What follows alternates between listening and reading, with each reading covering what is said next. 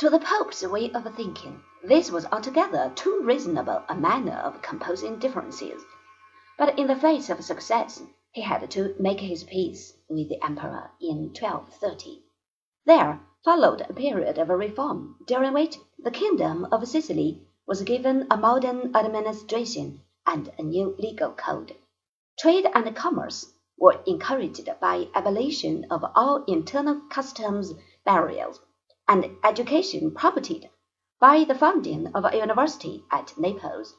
In 1237 hostilities in Lombardy revived, and Frederick, until his death in 1250, was engaged in constant war with successive popes.